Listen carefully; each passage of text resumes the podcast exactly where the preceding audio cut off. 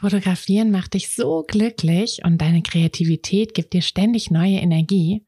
Aber die ersten Schritte zur Fotografin zu gehen, traust du dich noch nicht so richtig? Dann lass uns das doch jetzt gemeinsam machen. Am 1.4. starten wir mit der 21 Tage Live Challenge und nach drei Wochen hast du den Grundstein für dein eigenes Fotobusiness gelegt. Dazu bekommst du jeden Tag eine kleine Aufgabe, die dich immer einen Schritt näher an dein Ziel bringen wird und ein Arbeitsbuch, in dem du all deine Ideen, Gedanken und Pläne festhalten kannst. Außerdem gehst du den Weg nicht allein. Du hast mich an deiner Seite und ganz viele Gleichgesinnte.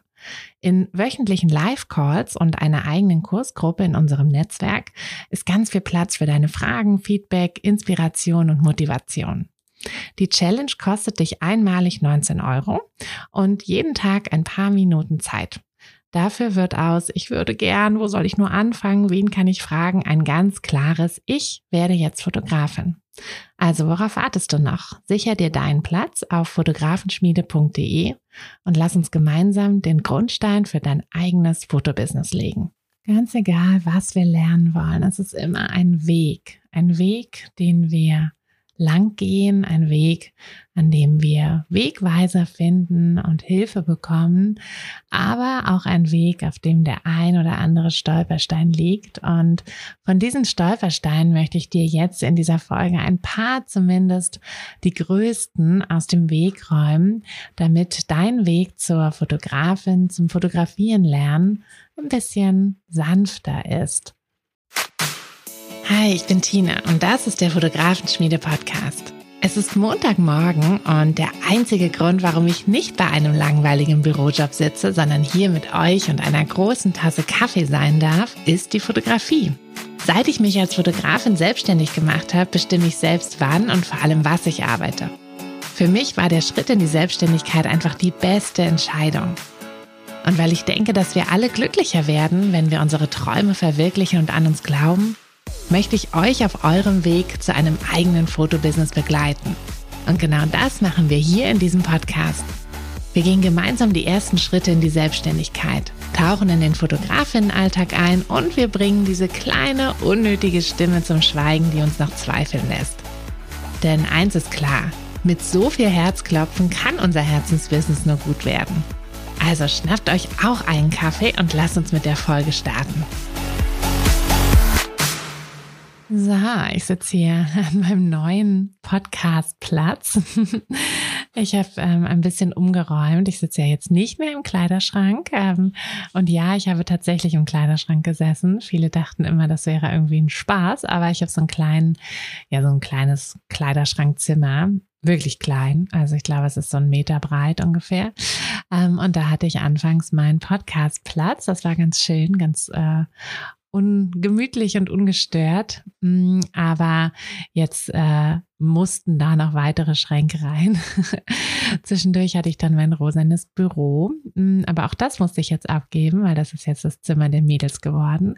Und jetzt sitze ich ähm, unter einem riesengroßen Fenster in der Galerie. Heute regnet es, also wahrscheinlich hörst du ein bisschen den Regen ähm, im Hintergrund. Aber ich finde, das macht es nur noch gemütlicher. Und ja, jetzt trinke ich hier meinen Kaffee, also vom Kleiderschrank in, in, ähm, in die Galerie und das große Fenster ist ein ewiges Wandeln und äh, um, Umräumen hier in diesem Haus. Aber ich mache das eigentlich sehr gerne. Und heute möchte ich dir aber ähm, ja, neben, neben diesem Umräumen- und Renovierungskontent eigentlich ein paar Tipps geben, wie dein Weg zu besseren Fotos, dein Weg zur Fotografin ein bisschen einfacher wird, ein bisschen ebener wird, indem wir mal so ein paar Stolpersteine hier aus dem Weg räumen. Denn es ist einfach so, dass wir anfangs ähm, ja doch einige Fehler machen und es sind auch oft dieselben Fehler. Und nun sagt man ja, hm, aus Fehlern lernt man. Das stimmt auch ähm, zu einem gewissen Punkt. ähm, natürlich, wenn du, äh, wenn du bestimmte Fehler machst, dann lernst du natürlich schneller daraus. Ähm, gerade wenn das sehr große Fehler waren oder sehr unangenehme Fehler, dann verknüpfst du damit eben was Emotionales und deshalb lernst du dann daraus. Aber ich finde, es gibt auch durchaus Fehler, die absolut vermeidbar sind und die auch wirklich nicht jeder machen muss. Also die kannst du dir wirklich schenken. Und von denen möchte ich dir heute erzählen, damit du einfach, ja, ein bisschen, ein bisschen schneller quasi auch vorankommst auf deinem Weg zu richtig tollen Fotos, auf deinem Weg zur Fotografin. Ja, was ist der Fehler Nummer eins? Ich finde, der Fehler Nummer eins, den wir oft am Anfang machen, ist, dass wir, ähm, weil es halt auch mit der Technik und den Kameras so einfach ist, dass wir uns quasi direkt ins Gewühl stürzen sozusagen und ein bisschen die Grundlagen vernachlässigen. Das heißt, wir ähm, überlegen uns gar nicht so sehr, okay, was machen die einzelnen Einstellungen, sondern wir machen erstmal den Automatikmodus an wundern uns dann vielleicht, warum äh, manche Fotos eben nicht so aussehen, wie wir sie gerne hätten oder warum bei anderen die Fotos besser aussehen. Aber oft schieben wir das dann irgendwie auf andere Sachen. Dabei ist es einfach so, dass deine Kamera nicht niemals wissen kann, was du mit dem Foto wirklich ausdrücken willst und was wirklich wichtig ist auf einem Foto. Und deshalb ist es einfach ganz wichtig, dass du die Basics lernst, dass du die Grundlagen wirklich verstehst, wie deine Kamera funktioniert, was diese wichtigen Einstellungen, Blende, Belichtung, ISO, was die wirklich machen und die dann eben selber auch einstellen kannst, je nach Situation. Und ich finde, da mh, hm, trügt es auch manchmal. Wir sehen ja oft, dass andere Fotografinnen ihre Einstellungen bei Fotos teilen. Und das ist eine super Sache, um da einfach mal so ein bisschen zu gucken, ja, wie machen es denn andere? Ähm, vielleicht selber auch mal so ein bisschen was auszuprobieren. Aber das ersetzt natürlich nicht wir haben dafür auch bei der Fotografenschmiede den Herzklopfen-Fotoskurs. Also wenn du sagst, oh, ich bin mir noch so unsicher, wie diese ganzen Sachen funktionieren, dann könnte das der richtige Kurs für dich sein, denn da zeige ich dir ganz genau, wie du die Einstellung vornimmst, was sie bewirken ähm, und wie du deine Kamera da richtig, wie sie halt richtig funktioniert und wie du richtig schöne Fotos machst. Das ist nicht der einzige Inhalt des Kurses, aber ähm, das ist einer der Hauptinhalte. Ich pack dir den Link zum Kurs in die Beschreibung. Den Kurs kannst du dann übrigens auch im Fotografenschmiede-Netzwerk, wenn du da angemeldet bist. Da kannst du dich ja kostenlos anmelden, kostenlos austauschen, kostenlos ähm, ein Profil erstellen, im Feed posten, in Gruppen beitreten und ähm, dort Kontakte knüpfen und eben Netzwerken mit anderen Fotografinnen oder einfach fotografiebegeisterten Frauen. Und wenn du den äh, Herzklopfen-Fotokurs oder irgendeinen anderen Kurs ähm, gekauft hast, dann kannst du den dort auch direkt über die App schauen. Also das ist sehr super praktisch, ähm, weil du das dann eben einfach in deinen Alltag, also in kleine Alltagspausen gut integrieren kannst. So, aber wir machen weiter mit den mit den häufigen Fehlern.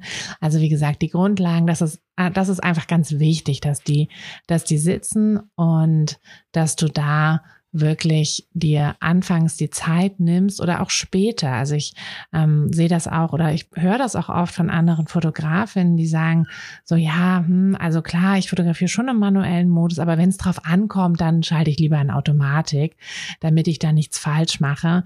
Und das ist einfach so absurd, weil gerade wenn es drauf ankommt, dass du gute Fotos machst, dann kannst du diese Entscheidung, welche Einstellungen wie vorgenommen werden ähm, sollten, eben nicht der Kamera überlassen, denn die Kamera weiß ja nicht, ne, die weiß ja nicht, was für eine Blende sie machen soll. Die guckt einfach nur nach den Lichtverhältnissen und die, die weiß ja einfach nicht, welche Geschichte du mit dem Bild erzählen möchtest. Das weißt nur du und deshalb musst du die Kamera eben richtig einstellen. Der zweite Fehler, der häufig auftritt, ist die Vernachlässigung der Komposition. Also das heißt, dass die Bilder ohne Bedacht aufgebaut werden. Also dieses typische Draufhalten. Ne? Das passiert ganz oft, wenn wir uns sehr auf eine Situation konzentrieren, dass wir irgendeine Emotion vielleicht festhalten wollen oder ne, irgendwas einfach, irgendeinen Moment festhalten wollen, dass wir halt einfach draufhalten dass wir uns gar nicht so sehr überlegen, okay, wie sollte ich dann das Bild aufbauen? Und erst später, wenn wir das Bild dann fertig sehen am Computer, in der Bildbearbeitung sitzen, dann fällt uns auf, so hm, irgendwie, irgendwie ist da was komisch, irgendwie ist da was im Hintergrund komisch oder das was komisch abgeschnitten oder ähm, das Bild ist ein bisschen schief oder irgendwas, irgendwas stimmt nicht so richtig. Manchmal können wir das noch gar nicht so genau ähm, so genau benennen, sondern dann ist es eher so ein Gefühl, dass wir irgendwie sagen, oh, irgendwie, irgendwie macht es nicht so richtig Klick, irgendwie ist es kein Wow-Bild, ähm, obwohl die Situation vielleicht total schön war oder das Licht war total schön, aber irgendwie hat es trotzdem Ne, kommt trotzdem das nicht so richtig rüber. Und dann liegt das häufig daran, dass die Bildkomposition irgendwie nicht so richtig ist. Mm, das ist aber eine Sache, die kannst du wirklich trainieren. Ähm, ich finde, auch wenn ich absolut der Meinung bin, dass Fotografie etwas unfassbar Kreatives ist und auch sein sollte und wir das ja auch deshalb so lieben, weil wir da eben unsere Kreativität ausleben können, finde ich es trotzdem gut, wenn wir anfangs zumindest die Regeln lernen. Ne? Also frei nach dem Motto, lern die Regeln und dann brich sie. Das heißt, schau dir wirklich diese Grundsätze an. Schau dir den goldenen Schnitt an, schau dir die Drittelregel an. Schau dir an, wie du, vielleicht kannst du das auch bei deiner Kamera so einstellen, dass du es auf dem Display dir anzeigen lässt, dieses Gitter, dass du wirklich diese Linien siehst und dass du dann deine Bilder bewusst danach aufbauen kannst. Schau dir diese Regeln an, schau dir auch Fotos an, wo diese Regeln eingehalten wurden und probier dann mal bewusst diese Regeln anzuwenden. Du wirst dann deinen eigenen Bildstil daraus entwickeln. Wenn du einmal diese Regeln dir quasi überlegt hast, wirst du daraus deine, ja, deine Bildkomposition, deine Besonderheit entwickeln, indem du dann eben mit den Perspektiven spielst, indem du, indem du einfach deinen eigenen, deinen eigenen Touch da so ein bisschen reinbringst. Aber für den Anfang solltest du dich mal mit diesen Regeln beschäftigen, damit du dort, also von die als Grundlage quasi nehmen kannst und dann da dein, dein eigenes Ding draus machen kannst.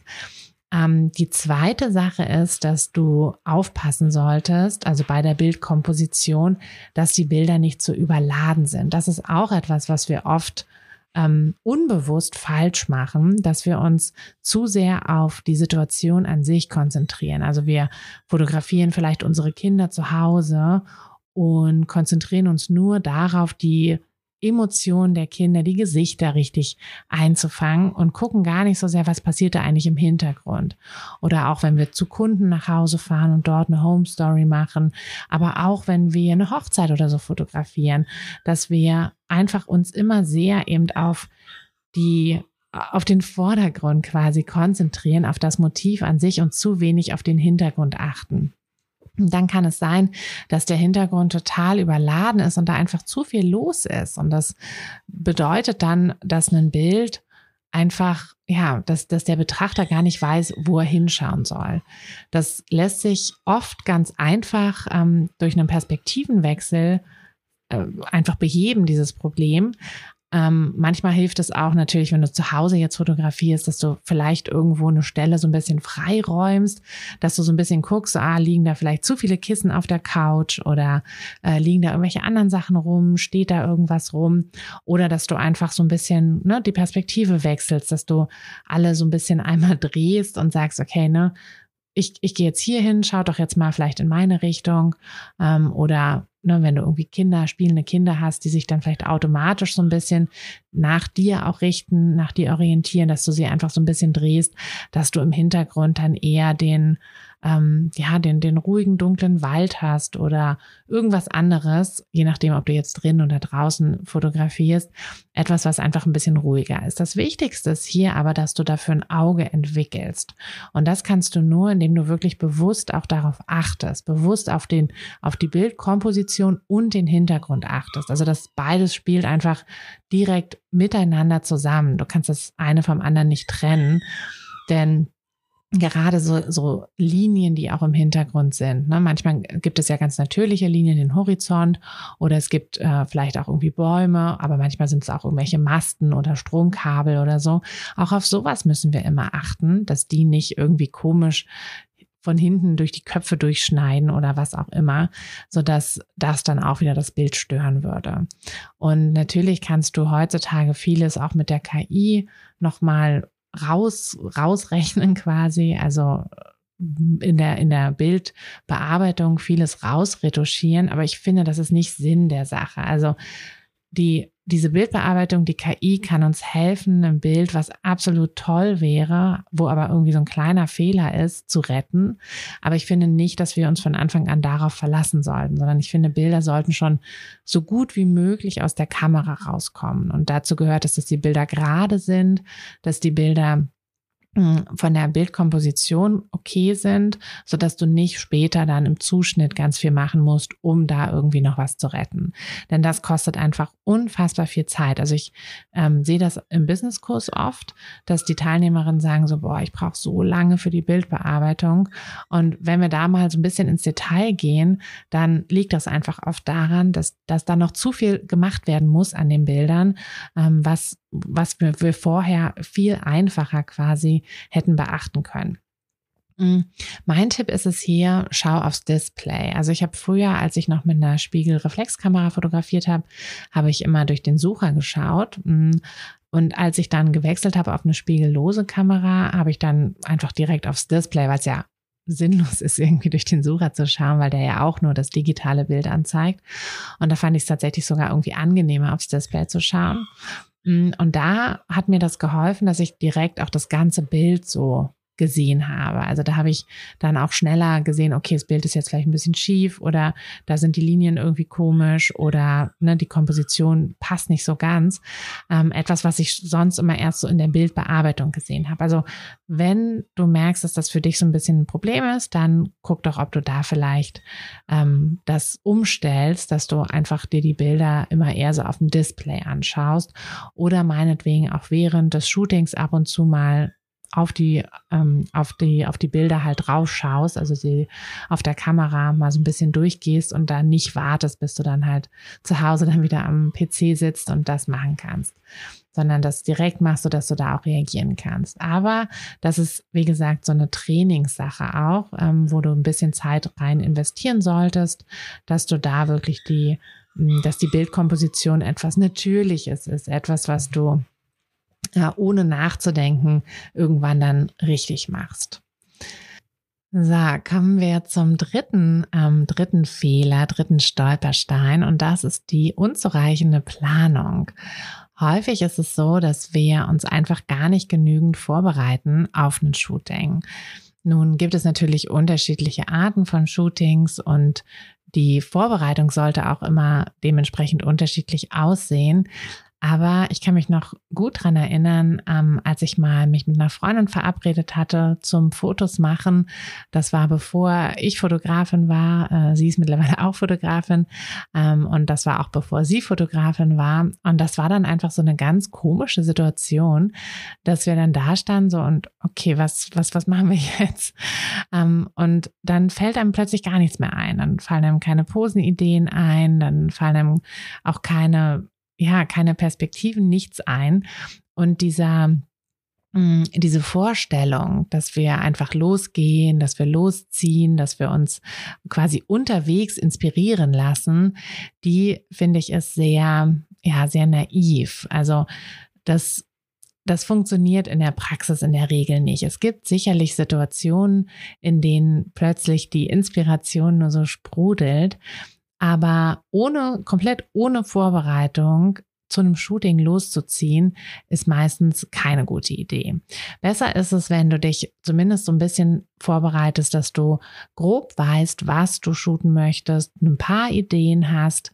Ähm, auch also zu einem Kunden, Kundenshooting gehe ich eigentlich immer mit einer guten Handvoll Prompt-Ideen hin und ich gucke mir vorher auch den Ort an, beziehungsweise wenn ich den Ort schon kenne, dann weiß ich ja, wo welche Posen gut funktionieren. Wenn ich ihn noch nicht kenne, dann gehe ich ihn einmal ab, damit ich ungefähr weiß, was ich wo machen könnte und habe dann einfach eine Handvoll Posen, ähm, ja, quasi im, in petto, meistens auf der Kamera abfotografiert, damit ich da mal schnell drauf gucken kann aber du kannst es natürlich auch, wenn das jetzt nur für dich privat ist, kannst du natürlich auch einfach ein paar Ideen, ähm, ein paar Inspirationen zum Beispiel auf dem Handy sichern, so dass du da einfach was hast, woran du dich so ein bisschen festhalten kannst, dass du so einen kleinen Plan hast und wie du den dann letztlich ausfüllst. Also welche Änderungen du dann noch quasi daran vornimmst, ne? wo, wo dann noch weitere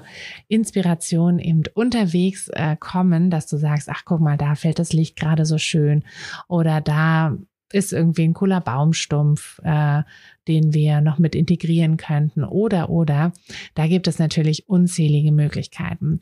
Aber wenn du komplett ohne Plan losgehst, dann bist du meistens so sehr damit beschäftigt, dir das nächste Foto zu überlegen, dass in deinem Kopf gar kein Platz ist, um diese Kreativität einfach laufen zu lassen. Wenn du deine Shootings vorbereitest, also ich würde dir wirklich empfehlen, gerade für auch so die ersten vielleicht Kundenaufträge, wenn du die vorbereitest, würde ich dir wirklich empfehlen, dass du an den Ort gehst und achte da auch darauf, dass du zur selben Tageszeit an den Ort gehst, sodass das Licht möglichst gleich ist, sodass du das besser einschätzen kannst später. Oder du gehst kannst ja auch einfach, weiß ich nicht, du bist dann vielleicht eine halbe Stunde oder 20 Minuten früher an dem Treffpunkt und kannst dich da schon mal umschauen, je nachdem, wie das halt auch so für dich passt. Ne? Wenn das natürlich sehr weit weg ist, die Location, dann macht es wenig Sinn, dass du da extra nochmal hinfährst. Dann reicht es vielleicht auch, wenn du einfach ein bisschen früher da bist und dich vor Ort schon mal in Ruhe umschauen kannst. Ähm, es ist aber auch so, dass wir da oft zu viel ja, uns zu viele Gedanken machen um die perfekte Location. Meistens reicht es ähm, einfach, einen etwas ruhigeren Ort zu haben, also wo jetzt nicht so viel Menschen vorbeilaufen, wo nicht so viel los ist, so dass du und deine Kunden, deine Modelle ähm, oder auch deine Familie, je nachdem wer vor deiner Kamera ist, dass ihr euch einfach da wohlfühlen könnt und in Ruhe euer Shooting machen könnt. Und ich habe die schönsten Shootings wirklich schon einfach ganz normal am Waldrand, ähm, auf einer Wiese, auf dem Feld, aber natürlich auch in etwas ruhigeren Ecken von Städten gemacht oder zu ruhigen Tageszeiten. Ne? Also wenn du jetzt sagst, ich möchte aber unbedingt ähm, in der Großstadt fotografieren, ja dann Samstagmorgens äh, um kurz nach sechs ist da wahrscheinlich nicht so viel los oder sonntags morgens.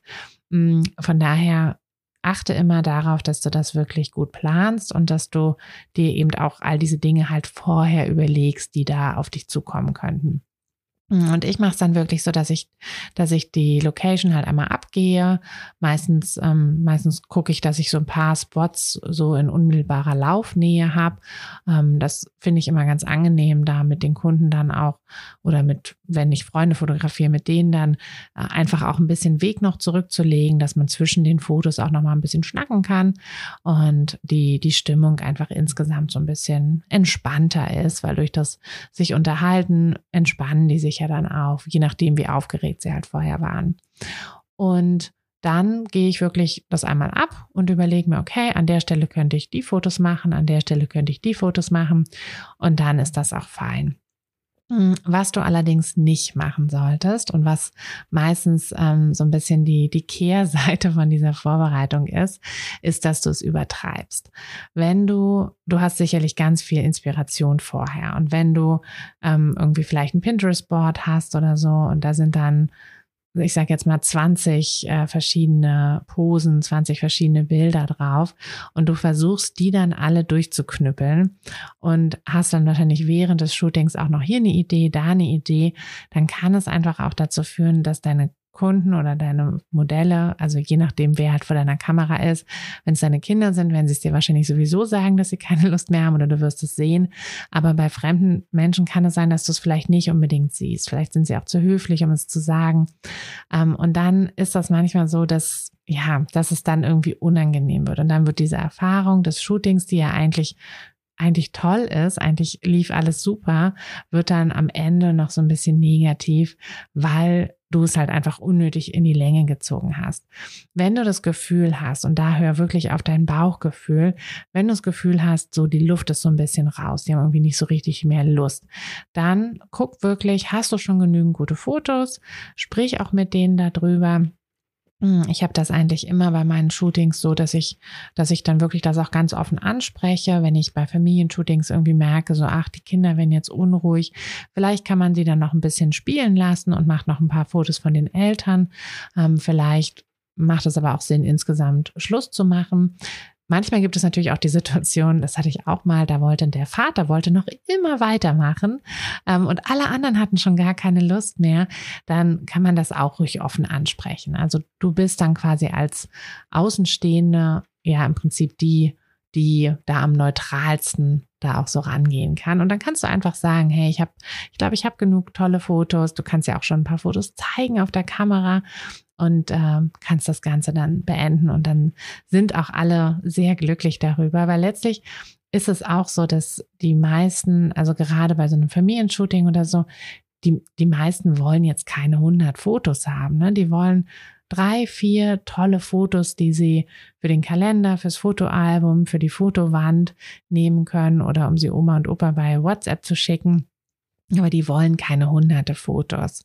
Und deshalb reicht es auch, wenn du wirklich die Fotos, die sie wirklich wollten, die versuchst du quasi direkt am Anfang auch unterzubringen. Wenn sie sagen, ja, uns ist wichtig, dass wir so und so ein Foto haben, wo wir alle drauf sind oder wo dies und das passiert, dann versuchst du das direkt am Anfang zu machen und dann danach kannst du dann deine ganzen Ideen mit abarbeiten.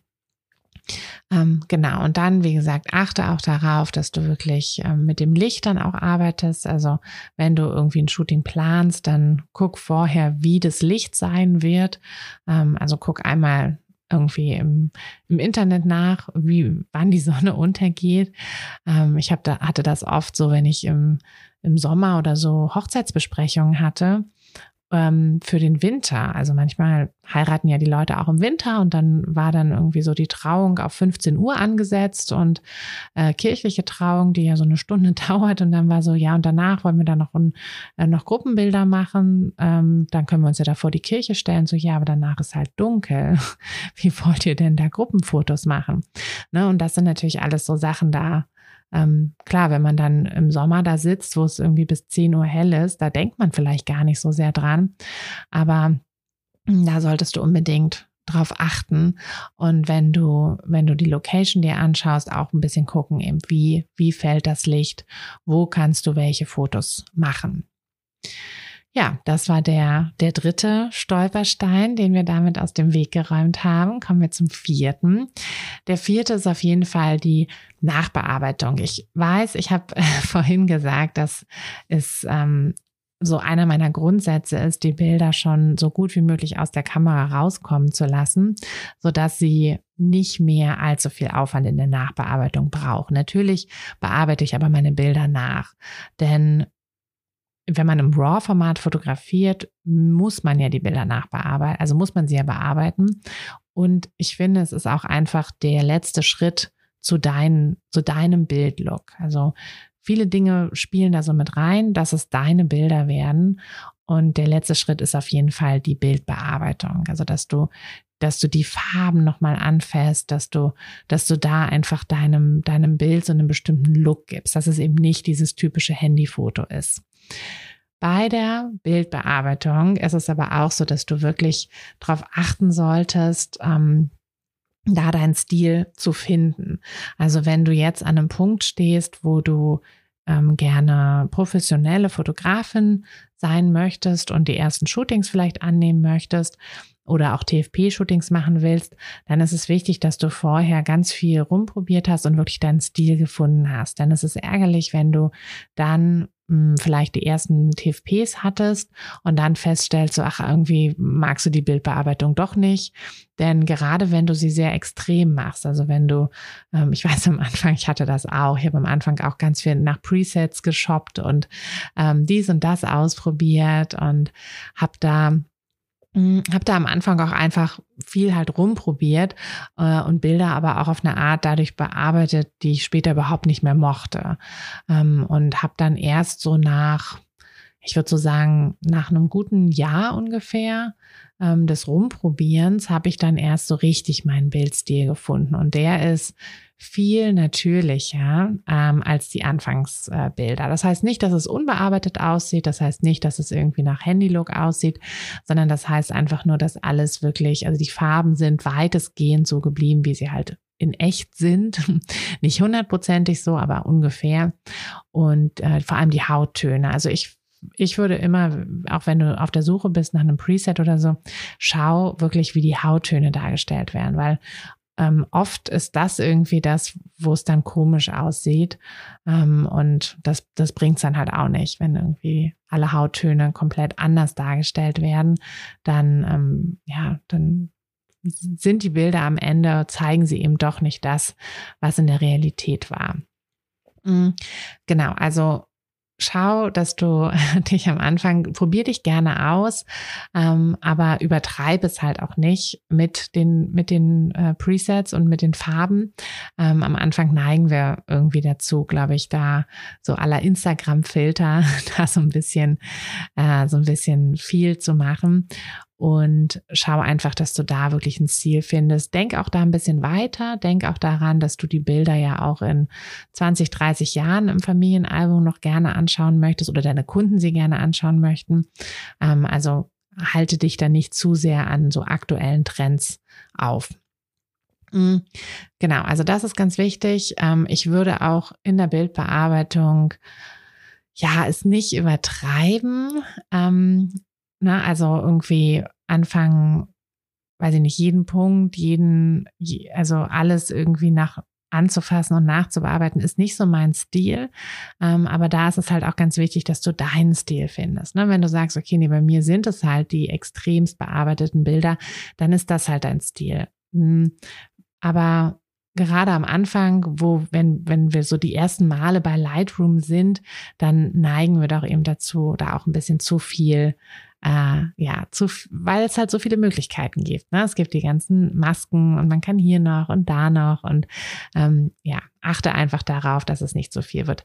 Mein Tipp hier, hm, wenn du, entweder hast du vielleicht schon ähm, Bilder, also ich finde es immer gut, so ein Moodboard mal zu erstellen, wo du einfach Bilder sammelst, die dir sehr gut gefallen und wo du ja dann auch mit einem Blick darauf immer gucken kannst, okay, was ist denn da eigentlich der Bearbeitungsstil? Ähm, vielleicht hast du aber auch selber schon so ein paar Bilder, die halt so bearbeitet sind, wie du sie gerne hättest. Dann kannst du dir die immer so daneben legen. Also entweder kannst du sie direkt in deinen Lightroom-Ordner reinziehen und direkt quasi äh, in der Vergleichsansicht haben oder du legst es halt einfach ein bisschen größer auf den Desktop, sodass du es dort halt siehst. Weil wenn du dann wirklich immer die direkt nebeneinander hast, dann, ähm, dann hast du wirklich immer den direkten Vergleich und dann passiert das nicht, was sonst manchmal passiert, dass du quasi mit jedem Bild immer ein bisschen dunkler oder ein bisschen heller wirst und dann die Bilder schon in einem Shooting schon total ungleichmäßig bearbeitet werden und je nach Lichtsituation dann aber deine, deine Bearbeitung wirklich auch komplett anders aussieht. Das vermeidest du ein bisschen, wenn du diese Vergleichsbilder daneben legst. Und was du auch unbedingt machen solltest, wenn du noch am Anfang stehst, mm, Du solltest deine Bilder organisieren. Du solltest dir überlegen, wie du deine Bilder ordnen möchtest, wie du sie organisieren möchtest. Denn sonst wird diese Flut an Bildern und die wirst du haben, ähm, egal ob du jetzt professionelle Fotografin wirst oder ob du im Hobbybereich bleibst, diese Flut an Bildern wird dich irgendwann überrollen. Und da hilft es dass du dir wirklich von Anfang an überlegst, okay, was macht Sinn? Wie organisiere ich es mir richtig? Ähm, tausche ich dazu vielleicht auch mit anderen Fotografinnen aus, wenn du da unsicher bist, wie du das am besten machen sollst. Du kannst, wie gesagt, super gerne im Netzwerk, der Link ist unter der ähm, ist hier unter, der, unter dem Podcast in der Beschreibung. Ähm, da kannst du dir ein kostenloses Profil erstellen, du kannst dich in Gruppen austauschen, findest da genau die Fotothemen, die dich eben auch interessieren und weiterbringen. Und du kannst auch einfach jede deiner Fragen stellen und wirst ganz sicher da auch jemanden dazu finden, der dir da weiterhelfen kann oder wirst jemand anderem mit deren Fragen weiterhelfen. Also komm ins Netzwerk für deine Fotografie. Mm, und wir kommen jetzt zum fünften und äh, letzten, letzten Stolperstein. Ähm, der ist so ein bisschen, also das ist jetzt kein so technischer Stolperstein, ähm, kein technischer Fehler, äh, so wie es die anderen waren, sondern es geht einfach darum, dass du immer wieder so ein bisschen innehältst, so ein bisschen reflektierst äh, und auch so ein bisschen schaust, wie kannst du dich denn weiterentwickeln. Dazu kann dir natürlich das Netzwerk auch super helfen, indem du dort einfach immer mal wieder so ein bisschen ähm, Feedback auch dir einholst, mal wieder ein paar Fotos zeigst und ähm, einfach ne, nicht immer nur dich selber quasi im Kreis drehst, sondern auch das so ein bisschen öffnest und so ein bisschen andere mit reinholst, dich mit anderen Fotografinnen austauscht in den Gruppen dort oder vielleicht trefft ihr euch auch. Wir haben dort so eine Karte integriert. Da kannst du schauen, ob jemand in deiner, in deiner Nähe ist und ähm, auch welche Stammtische es vielleicht in deiner Nähe gibt. Geh dahin, tausch dich da aus und auch keine Angst, sie sind alle also in der Fotografenschmiede sind immer alle super lieb, ähm, helfen sich gegenseitig. Ich habe da noch nie erlebt, dass da irgendwie negative Stimmung ist, sondern eher das Gegenteil. Ähm, das heißt, auch wenn du noch am Anfang stehst, tausch dich da trotzdem mit denen aus, versuch da trotzdem irgendwo eben diesen, diesen Kontakt zu knüpfen, denn das wird dir total helfen, um dich eben weiterzuentwickeln. Denn wenn du wenn du immer nur an dem Punkt bleibst, egal wie gut du bist, ne, egal, ähm, völlig egal, dann wirst du, ja, wirst du halt irgendwann zurückfallen. Das, ich muss immer so ein bisschen ähm, so ein bisschen an die Fotografen denken, die in den, ja, in den Innenstädten, so von so kleineren Städten, ihr Fotostudio haben, wo dann da im Schaufenster immer noch die Sepia-Bilder hängen, äh, wo irgendwie alle übereinander liegend, ganz merkwürdige Posen, äh, merkwürdige, also das, das war halt vor, weiß ich nicht, 20, 30 Jahren war das halt mal modern und auch schön und, ähm, und hatte so seine Berechtigung. Aber mittlerweile ist das halt gar nicht das, was wir aktuell als schön empfinden würden. Also niemand ähm, von uns würde sich da wahrscheinlich ein Shooting buchen. Und das ist aber auch einfach dieses, egal wie gut du bist, du wirst immer davon profitieren, wenn du, wenn du dich quasi weiterentwickelst. Und das kannst du aber nur, wenn du aus deinem eigenen ja, aus deinem eigenen Kreis quasi so rauskommst. Also wenn du, wenn du schaust, wie machen, was machen andere, vielleicht gibt es auch mal eine ganz neue Idee. Ähm, vielleicht gibt es auch Dinge, die du, die dein, die dein Leben einfach vereinfachen. Ne? Vielleicht gibt es irgendeinen irgendeinen Trick bei der Bildbearbeitung, den du so noch nicht kanntest und der dir da unfassbar viel Zeit spart. Ähm, vielleicht gibt es aber auch irgend, irgendein Equipment, äh, irgendein Teil, was dir total helfen könnte. Ähm, ich habe auch vor ja, vor, vor ein paar Monaten eigentlich für mich ähm, zum Beispiel diesen Kameraaufsatz, wo man sein Handy mit reinsteckt, äh, entdeckt, der, den man einfach in den Blitzschuh, also eine Handyhalterung, die man in den Blitzschuh steckt. Ähm, und das habe ich auch bei anderen Fotografinnen gesehen also beziehungsweise bei einer anderen Fotografin, äh, die, dann habe ich es quasi von ihr kopiert und andere haben es dann von mir, ähm, haben sich da inspirieren lassen. Und das ist super praktisch, weil du da dann kleine, kleine Filmchen machen kannst. Du lässt einfach deine Video, Funktion beim Handy laufen und nimmst dann einen Teil des Shootings auf. Das ist natürlich für, ähm, für, für Reels ganz toll, aber auch für die Kunden, wenn du denen vielleicht noch ein kleines Filmchen machen möchtest vom Shooting, kannst du es ja spicken mit den Bildern, die du dann ähm, in dem Moment geschossen hast, dass du die damit einblendest. Und da kann man ganz viele tolle Sachen machen. Es ist super einfach. Ähm, aber da wäre ich jetzt ja von mir aus wahrscheinlich auch nicht so drauf gekommen Mm, und diese ganze Inspiration eben, die ist so wichtig und dafür brauchst du halt einfach den Input von außen. Dafür haben wir unter anderem, dafür haben wir dieses Netzwerk, das Fotografenschmiede-Netzwerk geschaffen, damit du dich eben mit anderen Fotografinnen connecten kannst, austauschen kannst und ja, einfach inspirieren lassen kannst, um immer am Ball zu bleiben. So, und das waren jetzt die fünf, ähm, die fünf größten Stolpersteine, die ich so, also von mir kenne, beziehungsweise aber auch von anderen Fotografinnen, anderen ähm, Frauen sehe, die sich für die Fotografie interessieren, die ich in den Kursen gesehen habe. Ähm, da ja, ist jetzt quasi all, all diese, all diese Dinge, all diese Stolpersteine habe ich dir jetzt mitgegeben und ich hoffe, dass du sie jetzt in Zukunft auf deinem weiteren Weg erkennen wirst und umgehen wirst und da einfach an den Stellen ein bisschen arbeiten wirst, an denen du da noch, ähm, ja, noch mehr, mehr Input brauchst und dann hoffe ich natürlich, dass wir uns im Fotografenschmiede-Netzwerk sehen.